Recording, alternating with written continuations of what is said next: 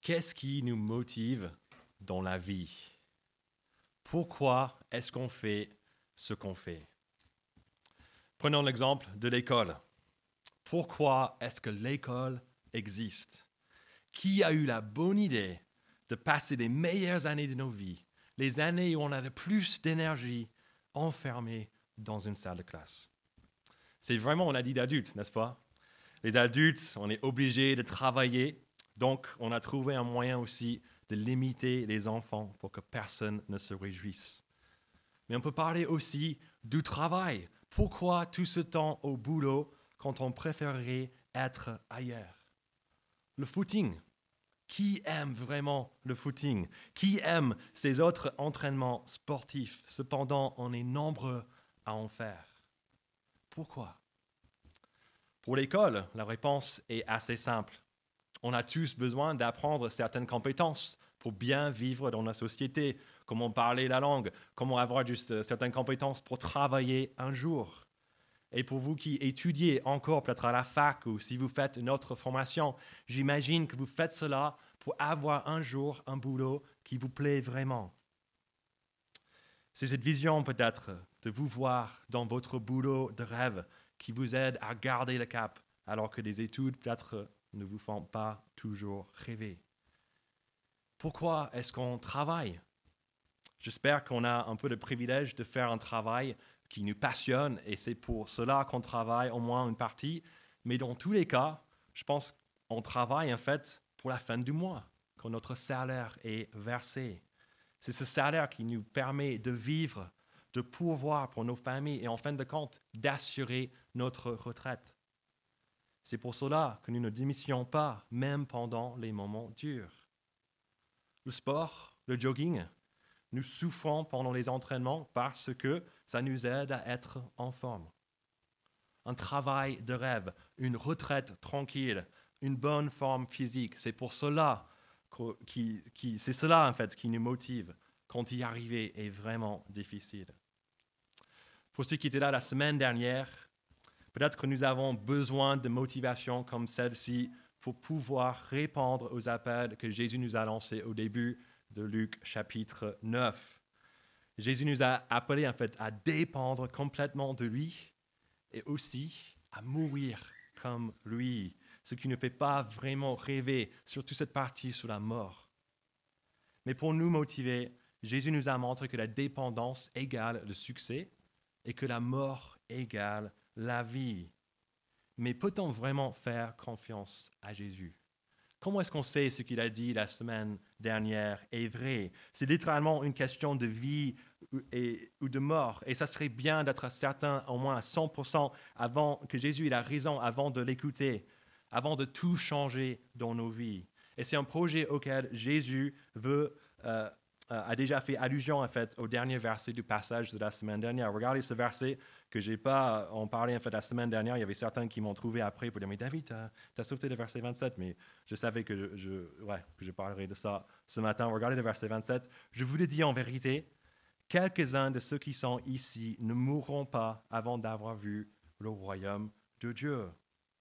Jésus dit que quelques-uns de ses disciples, quelques-uns qui ont entendu ces paroles dures par rapport à la dépendance, par rapport à la mort à soi-même.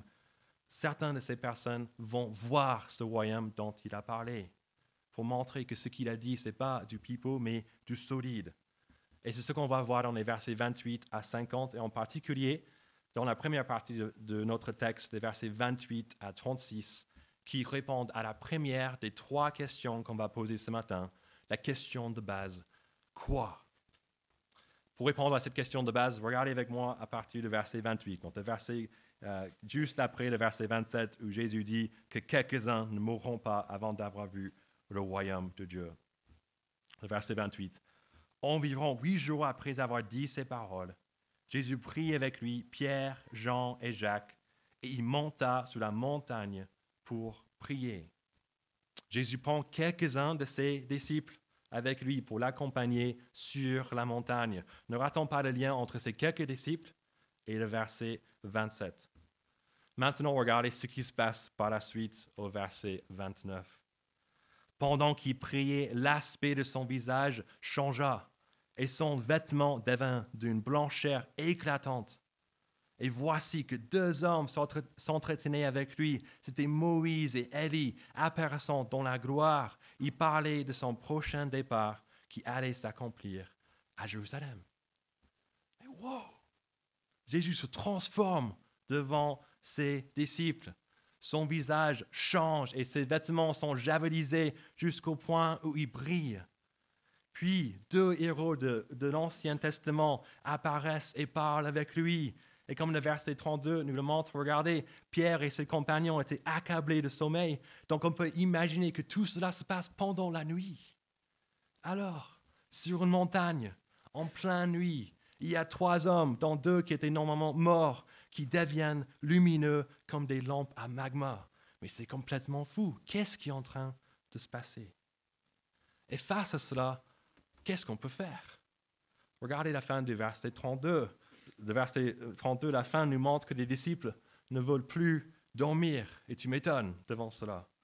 Et au verset 33, regardez, au moment où ces hommes se séparaient de Jésus, Pierre lui dit, Maître, il est bon que nous soyons ici. Faisons trois abris, un pour toi, un pour Moïse et un pour Élie. Il ne savait pas ce qu'il disait. Pierre ne sait quoi dire. Il sait seulement que c'est bon qu'il soit là. Et c'est un sentiment qui peut nous arriver devant un beau paysage. Ce matin, j'étais en train de regarder mes notes et j'ai vu un café devant le lever euh, du soleil et c'était magnifique. J'avais juste envie d'être là. Et c'est même un sentiment qui peut nous arriver devant même les écrans. Par exemple, j'ai une amie, euh, j'ai eu une amie, pardon, en 2009 qui a regardé le film Avatar au moins dix fois au cinéma, en 3D, IMAX, etc. J'ai lu aussi à la même époque que certaines personnes souffraient des vraies dépressions après avoir vu ce film parce qu'ils préféraient l'univers d'Avatar, cet univers lumineux et un peu euh, surprenant. Ils préféraient ça à leur réalité. Ils auraient aimé, comme Pierre, construire des abris et y rester avec leurs lunettes 3D et du popcorn dans le cinéma en train de regarder Avatar juste tout le temps. Mais même si cette vision de Jésus, Moïse et Élie était surprenante, j'imagine beaucoup plus surprenante que même Avatar, les disciples n'avaient pas encore tout vu. Regardez les versets 34 à 35. Il parlait encore quand une nuée vint les couvrir. Les disciples furent saisis de frayeur en le voyant disparaître dans la nuée. Et de la nuée sortit une voix qui dit, Celui-ci est mon fils bien-aimé, écoutez-le. Quel épisode extraordinaire dans la vie de Jésus. Mais qu'est-ce que tout cela veut dire? Pourquoi est-ce que Jésus prie? Est-ce que vous avez déjà euh, posé cette question? En fait, c'est quelque chose de totalement inédit. Pas seulement pour Jésus et son ministère, mais pour la Bible en entier. C'est inédit dans l'histoire de l'humanité. La Bible ne nous décrit pas quelque chose de vraiment semblable. Le plus proche qu'on a, c'est avec Moïse. Oui, c'est même Moïse qui est présent sur la montagne avec Jésus. À l'époque, Moïse, il euh, avait aussi une rencontre avec Dieu sur une montagne. Et en y descendant pour aller vers le peuple, les gens, euh, ils avaient vraiment du mal à le regarder dans les visages. Ils ont obligé euh, Moïse de, couvrir son visage avec une voile. Son visage brillait. Mais c'est un peu comme le visage de Jésus ici, sauf à une exception très importante. Moïse a seulement eu euh, une sorte de coup de soleil, hein, peut-être un coup de gloire. Et son visage reflétait la gloire de Dieu qu'il a vue, mais petit à petit, ça partait. Jésus ne reflète pas seulement. Il est en train de répandre de lui-même la gloire de Dieu. C'est du jamais vu pour un être humain. En tant qu'humain, on sait tous que nous ne sommes pas comme ça, nous ne pouvons pas briller quand on veut. Nos corps ne sont pas comme ça, comme ce corps de Jésus. Nous sommes faibles. Depuis notre naissance, d'une certaine manière, nous sommes même en train de, mourir, avec toujours plus de douleur, avec des moments où on se dit, mince, je ne peux plus faire ça comme je pouvais il y a cinq ans, il y a dix ans, il y a vingt ans. Même les plus forts d'entre nous s'affaiblissent avec le temps. On n'est pas comme les anges, ces êtres spirituels et brillants qui vivent à jamais dans un corps qui ne se détruit pas. On a envie peut-être d'être comme ces anges, mais on sait que ce n'est pas possible. On est humain. Et cela veut dire qu'on est limité, destiné même à mourir. C'est notre sort. Cependant, Jésus veut nous montrer ici que ce n'est pas forcément notre destin. Jésus, l'homme, brille comme les anges, comme Dieu lui-même. Avec Jésus, être humain ne veut plus dire être séparé de la gloire de Dieu et de la vie éternelle. Non, avec Jésus, même les humains, même nous, nous pouvons vivre à jamais comme des anges. Vous voulez une preuve, une preuve pardon, que c'est vrai? Regardez l'homme Jésus-Christ dans sa gloire. Donc, quand Jésus nous a demandé la semaine dernière de perdre notre vie terrestre pour sauver notre vie, il parlait de cette vie glorieuse. Par la transfiguration de sa personne, il nous montre que la vie éternelle est bien réelle, même pour les hommes comme nous.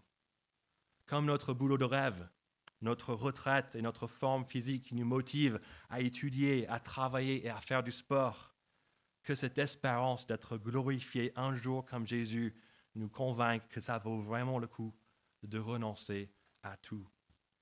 Peut-être que depuis la semaine dernière, Dieu a mis le doigt sur quelque chose dans ton cœur. Tu avais peut-être peur d'en parler de ça avec d'autres personnes, même au groupe PEPS. Tu n'as rien dit. Il y a un domaine précis. Tu sais que Dieu veut que tu changes. Mes amis, ça vaut le coup de changer et même de perdre nos vies parce que c'est par ce moyen qu'on les sauvera. La présence de Moïse et Élie sur la montagne nous montre que même la mort est impuissante face à Jésus. Ces hommes ne sont pas morts. Ils vivent et ils brillent éternellement dans la gloire de Dieu. Et nous le pouvons aussi. Et n'oublions pas que cette transformation nous est déjà possible.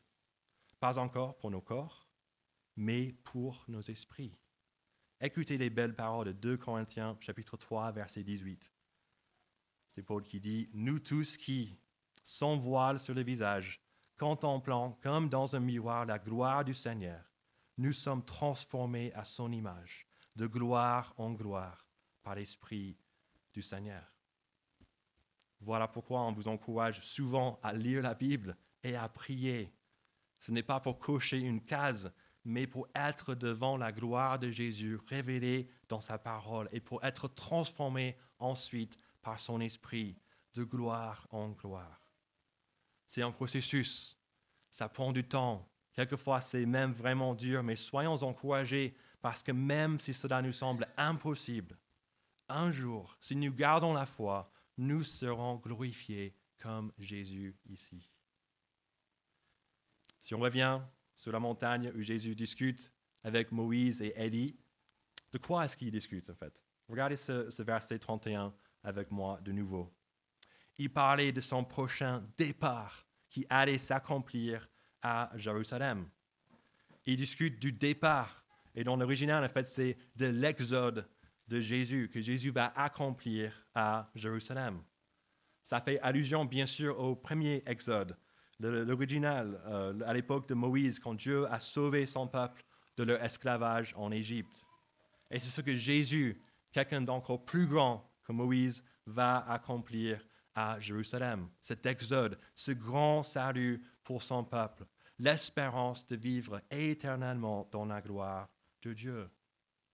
Dieu lui-même confirme que c'est possible quand la voix, sa voix sort de la nuée, un symbole, pardon, de la présence et de la gloire de Dieu au verset 35. Et qu'est-ce que Dieu y dit?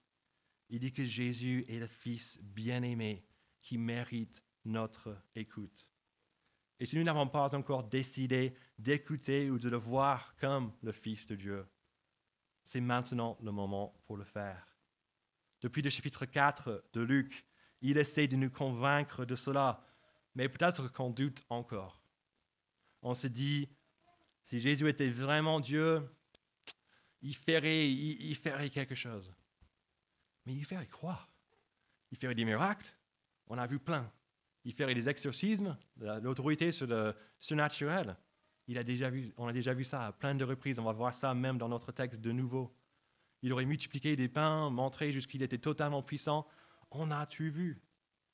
Non, non, mais s'il était vraiment le Fils de Dieu, il aurait enseigné quelque chose d'inédit, de, de jamais entendu. Et qu'est-ce qu'on a déjà vu dans l'évangile de Luc? Chapitre 6, chapitre 8, même l'enseignement de la semaine dernière, ces appels durs par rapport à mourir à, nous-mêmes, à, à renoncer à tout. N'est-ce pas Quelque chose qui vient peut-être de la part de la sagesse et de l'autorité de Dieu lui-même? Mais non, David, je, comprends un peu ça, mais si Jésus était vraiment Dieu, s'il était vraiment le Fils de Dieu, il nous montrerait ça d'une manière juste très claire. Ce serait juste tellement impossible de le régner si vous demandez ça, je vous invite à regarder ce texte maintenant. Jésus est transformé devant nos yeux et la voix de Dieu lui-même dit qu'il est le Fils de Dieu. Aucun homme ne peut répandre la gloire de Dieu s'il n'est pas Dieu lui-même. Donc soit il est Dieu, soit toutes ces histoires sont fausses. Et si on est tenté de croire que tout est faux, n'oublions pas Luc chapitre 1, les versets 1 à 4 et des soigneuses recherches d'après les témoins oculaires que Luc a faites. De plus, dans le cas de cette transfiguration, pardon, nous pouvons nous-mêmes faire une recherche soigneuse. Et c'est ce qu'on va faire maintenant auprès d'un des témoins oculaires de cet événement, Pierre.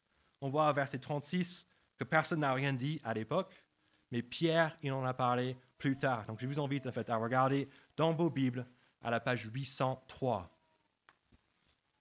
On va regarder le deuxième épître de Pierre, la page 803. Donc, un des quelques-uns qui étaient là, Pierre, Jean et Jacques, et c'est Pierre qui en parle, la page 803.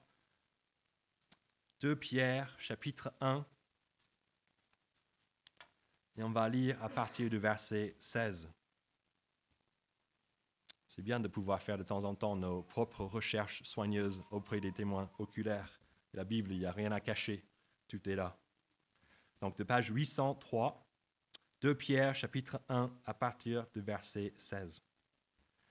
En effet, ce n'est pas en suivant des fables habilement conçues que nous vous avons fait connaître la puissante venue de notre Seigneur Jésus-Christ, mais c'est après avoir vu sa majesté de nos propres yeux. Nos propres yeux.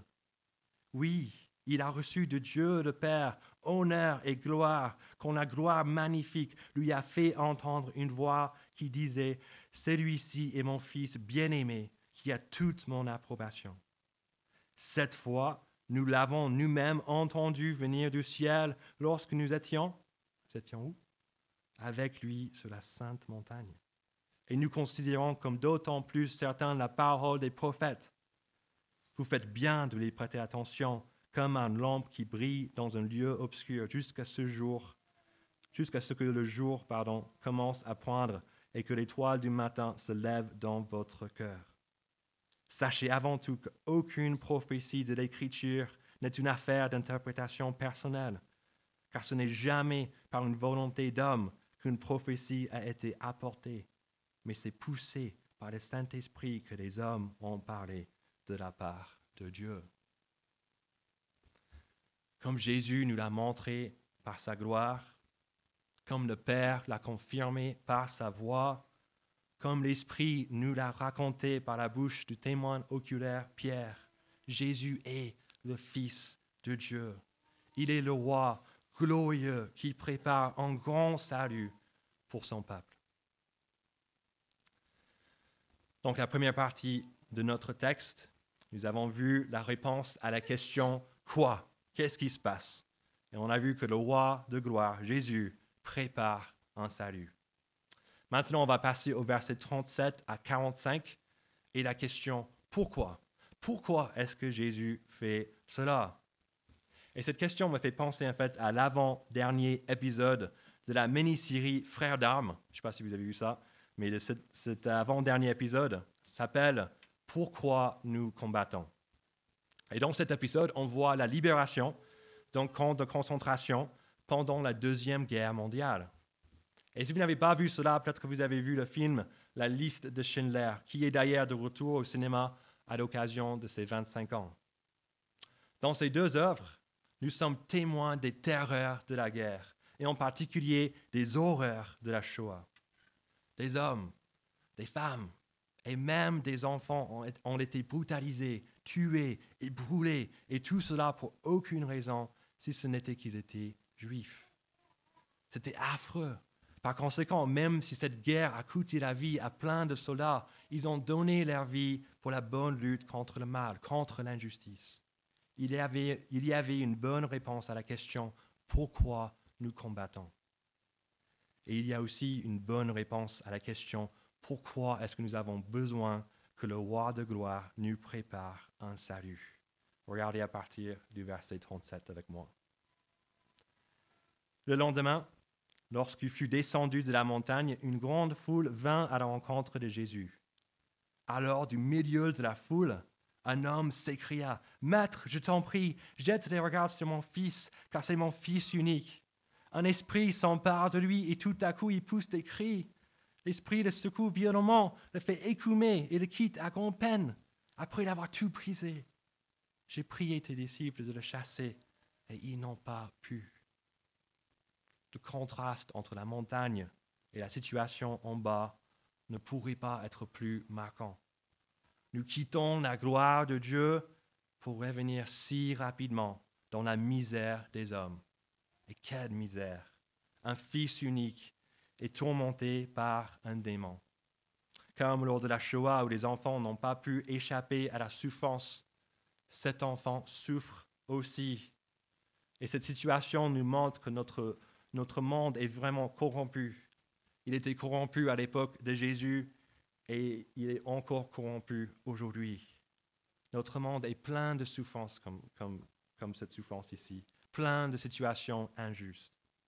Et même des gens qui auraient dû aider ne peuvent pas, comme le verset 40 nous le montre. Les disciples n'arrivent pas à chasser le démon, malgré le fait qu'ils ont déjà fait quelque chose comme ça au début du chapitre 9. Regardez la réponse euh, de Jésus à cette situation malheureuse au verset 41. Génération incrédule et perverse, répondit Jésus. Jusqu'à quand serai-je avec vous et devrais-je vous supporter? Jésus ne mâche pas ses mots, il réprimande avec force la corruption du monde, dans la perversité de la souffrance de cet enfant et aussi dans l'incrédulité de ses disciples. Et il nous met en garde contre le fait qu'il ne supportera pas cela pour toujours. Dieu ne ferme pas les yeux euh, sur le mal et l'injustice. Il les voit et un jour il rendra la monnaie de sa pièce aux méchants. Le problème pour nous, c'est que Jésus ne voit pas une grande distinction entre la perversité et l'incrédulité, alors que nous, oui. Nous pensons qu'il y a deux groupes de personnes, comme pendant la guerre, les bons et les méchants. Notre but est d'être bon, même si ça nous arrive de temps en temps quand même de faire quelque chose de méchant. Cependant, quand Dieu nous regarde, il ne voit que du mal. C'est sûr qu'il voit qu'il y a des différents niveaux de mal il est sage, il est cohérent dans son jugement, mais Dieu ne voit pas des bonnes personnes. Il voit seulement des gens qui sont rebelles contre lui. Même son peuple, ici représenté par ses disciples, ont un problème avec l'incrédulité. C'est un avertissement pour nous qui nous identifions à Jésus. Rien n'est acquis. Même si on a vécu des trucs avec lui, même si on a dépendu de lui comme les disciples de la semaine dernière, si on arrête de croire, c'est tout perdu. N'oublions pas la parole au début, au, début du chapitre 8, la parabole des terrains. La bonne terre est seulement celle qui écoute, qui met en pratique, qui porte du fruit et qui persévère dans la foi. Et si on avait besoin d'une preuve de plus que Jésus mérite notre foi, regardez les versets 42 à 43. Tandis que l'enfant s'approchait, le démon le jeta par terre et le secoua violemment. Mais Jésus menaça l'esprit impur, guérit l'enfant et le rendit à son père. Tous furent frappés par la grandeur de Dieu. Rien ne résiste à Jésus. Il guérit l'enfant et tout le monde est frappé par sa grandeur. Mais Jésus veut utiliser cette scène pour enseigner quelque chose à ses disciples incrédules à partir de la deuxième partie du verset 43. Regardez, alors que chacun s'émerveillait de tout ce que faisait Jésus, il dit à ses disciples, Quant à vous, écoutez bien ceci.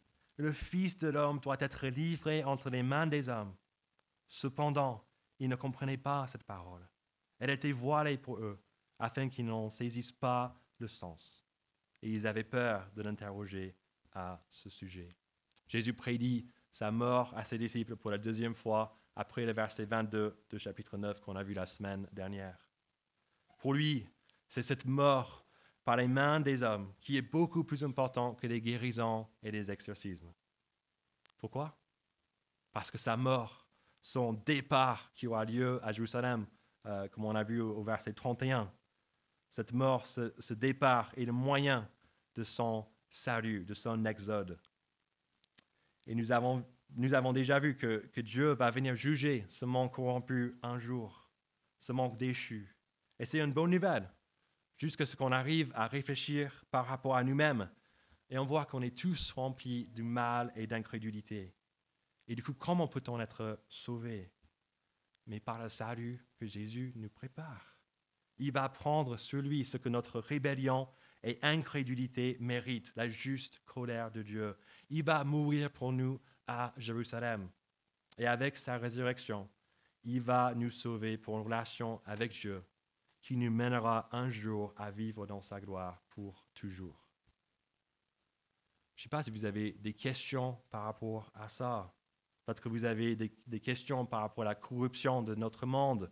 Peut-être que vous ne pensez pas être en rébellion contre Dieu ce matin. Si c'est le cas, je vous encourage à ne pas être comme les disciples au verset 45, qui ne comprennent pas, mais qui ont peur de poser leurs questions. Je vous invite plutôt à chercher à comprendre, à ne pas hésiter à poser vos questions à un responsable, à moi après, avec celui qui vous a invité ce matin. Nous sommes là pour comprendre ce que Jésus nous dit ensemble, parce que ce qu'il nous dit est vraiment une question de vie ou de mort. Nous ne voulons pas rester dans la corruption de ce monde, mais nous voulons profiter du salut de notre roi de gloire. Je vous prie d'être courageux et de poser vos questions. Ça serait vraiment dommage de rater le salut de Jésus à cause d'un manque de clarification. Jusqu'ici, on a vu le quoi, le roi de gloire qui prépare un salut, ainsi que le pourquoi, la corruption de ce monde mais qui va profiter de ce salut que Jésus prépare? C'est ce qu'on va voir dans les cinq derniers versets de ce texte. Mais avant de regarder ces versets, je, veux vous attirer, je veux attirer votre attention, pardon, de nouveau sur la fin du verset 35 et le verset 44. Ces deux versets utilisent le même verbe. C'est lequel? Vous pouvez reprendre si vous voulez.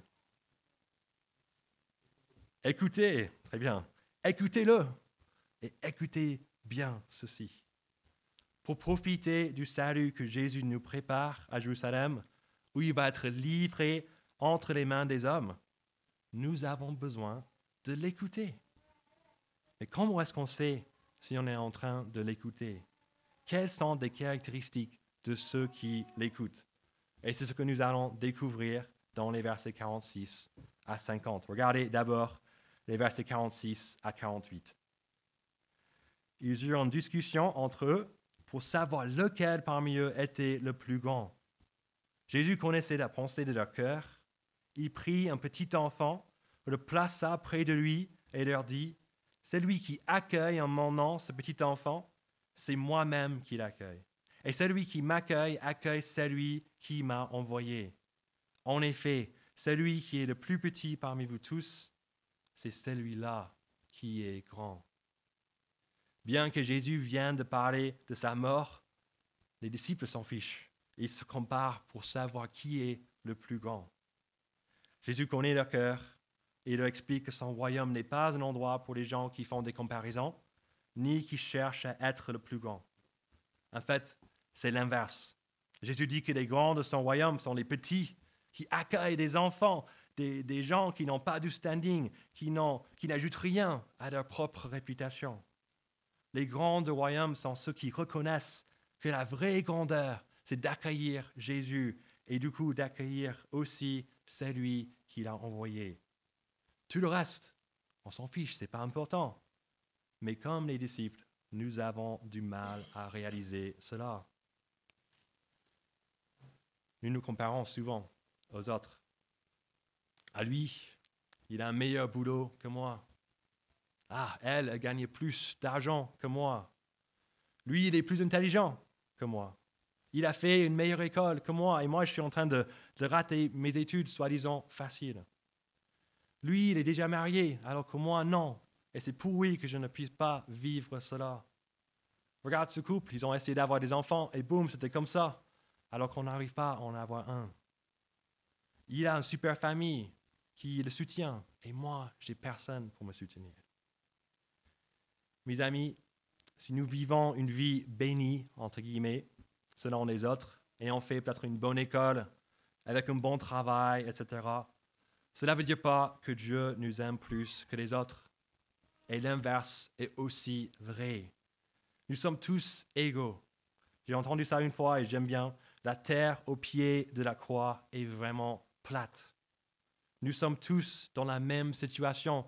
Nous sommes tous corrompus par ce monde et nous avons tous besoin du même sauveur. On est tous devant la croix avec le même, dans la même situation. Et si nous écoutons ce sauveur, si nous écoutons Jésus, si nous le connaissons, nous sommes les plus grands de la terre. Et donc, il n'y a pas de place pour l'orgueil, pour regarder qui est le plus grand parmi les plus grands. Non, c'est juste ça. Il n'y a pas de place pour l'orgueil, ni pour les comparaisons. Même quand on a des choses de ce monde, mais aussi quand on a des choses spirituelles. On est vraiment fort pour les comparaisons. Ça peut nous arriver aussi à penser et à dire, lui, il est plus béni, il est, il est plus fort, Dieu l'aime plus parce qu'il a plus de connaissances bibliques que moi. Il lit la Bible avec plein de personnes. Elle vient souvent à l'église avec de nouvelles personnes. Moi, je n'arrive pas à le faire. Lui, il ne rate jamais son culte perso. Il est vraiment un chrétien première classe. Moi, je renonce à beaucoup plus que lui. Moi, je sers mieux Jésus qu'elle. Elle ne fait rien pour Jésus, mais moi, je suis en train de faire plein de choses. Hébreu chapitre 10, verset 24 nous le dit, Veillons les uns sur les autres pour nous inciter à l'amour et, et à de belles œuvres. C'est vrai que nous pouvons être incités à de belles œuvres en regardant la dépendance de Christ chez les autres. Mais encore, ces œuvres ne nous gagnent pas notre salut ou la faveur de Dieu. C'est seulement Christ qui nous sauve. Il n'y a donc aucune place pour l'orgueil et pour les comparaisons. Gardons plutôt nos yeux fixés sur Jésus qui a tout donné pour aimer et accueillir les petits de la terre, les gens comme nous. Et soyons encouragés que si on aime et accueille comme Jésus, on accueille Dieu et on profitera du salut de son Fils bien-aimé. Regardez maintenant les versets 49 à 50. Jean prit la parole et dit, Maître, nous avons vu quelqu'un chasser des démons en ton nom, et nous l'en avons empêché parce qu'il ne nous suit pas. Ne l'empêchez pas, lui répondit Jésus, car celui qui n'est pas contre nous est pour nous. Jésus nous montre dans ces versets que l'attitude de ceux qui l'écoutent est celle de l'humilité aussi envers les gens à l'extérieur, de l'extérieur.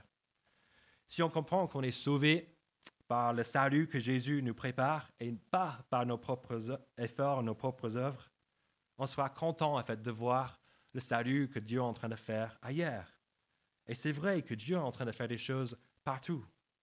Il y a plein d'églises et de ministères à Toulouse et en France et dans ce monde. Nous ne sommes pas les seuls à assister à l'œuvre de Dieu et à faire des choses pour sa gloire. Nous pouvons donc être vraiment encouragés par l'œuvre de Dieu dans d'autres ministères et dans d'autres églises. C'est vraiment trop bien en fait. Ce monde est tellement corrompu. On a besoin d'un maximum de gens de proclamer le roi Jésus et son salut glorieux. Nous pouvons encourager ces ministères et ces églises. Cependant, cela, cela ne dire pas qu'il faut tout encourager comme une église qui ne prêche pas l'évangile. Mais si l'Église est pour Jésus, l'Église est pour son évangile, rendons gloire à Dieu pour cela. Nous pouvons prier pour que ces églises portent beaucoup de fruits en aidant le plus grand nombre à écouter Jésus. Nous avons maintenant répondu à toutes les questions de ce matin. Quoi? Jésus est le roi de gloire qui prépare un salut. Pourquoi? Parce que ce monde est corrompu par la souffrance et l'incrédulité et même destiné à être jugé un jour. Et enfin, qui participera à ce salut? Ce sont les petits qui écoutent Jésus humblement.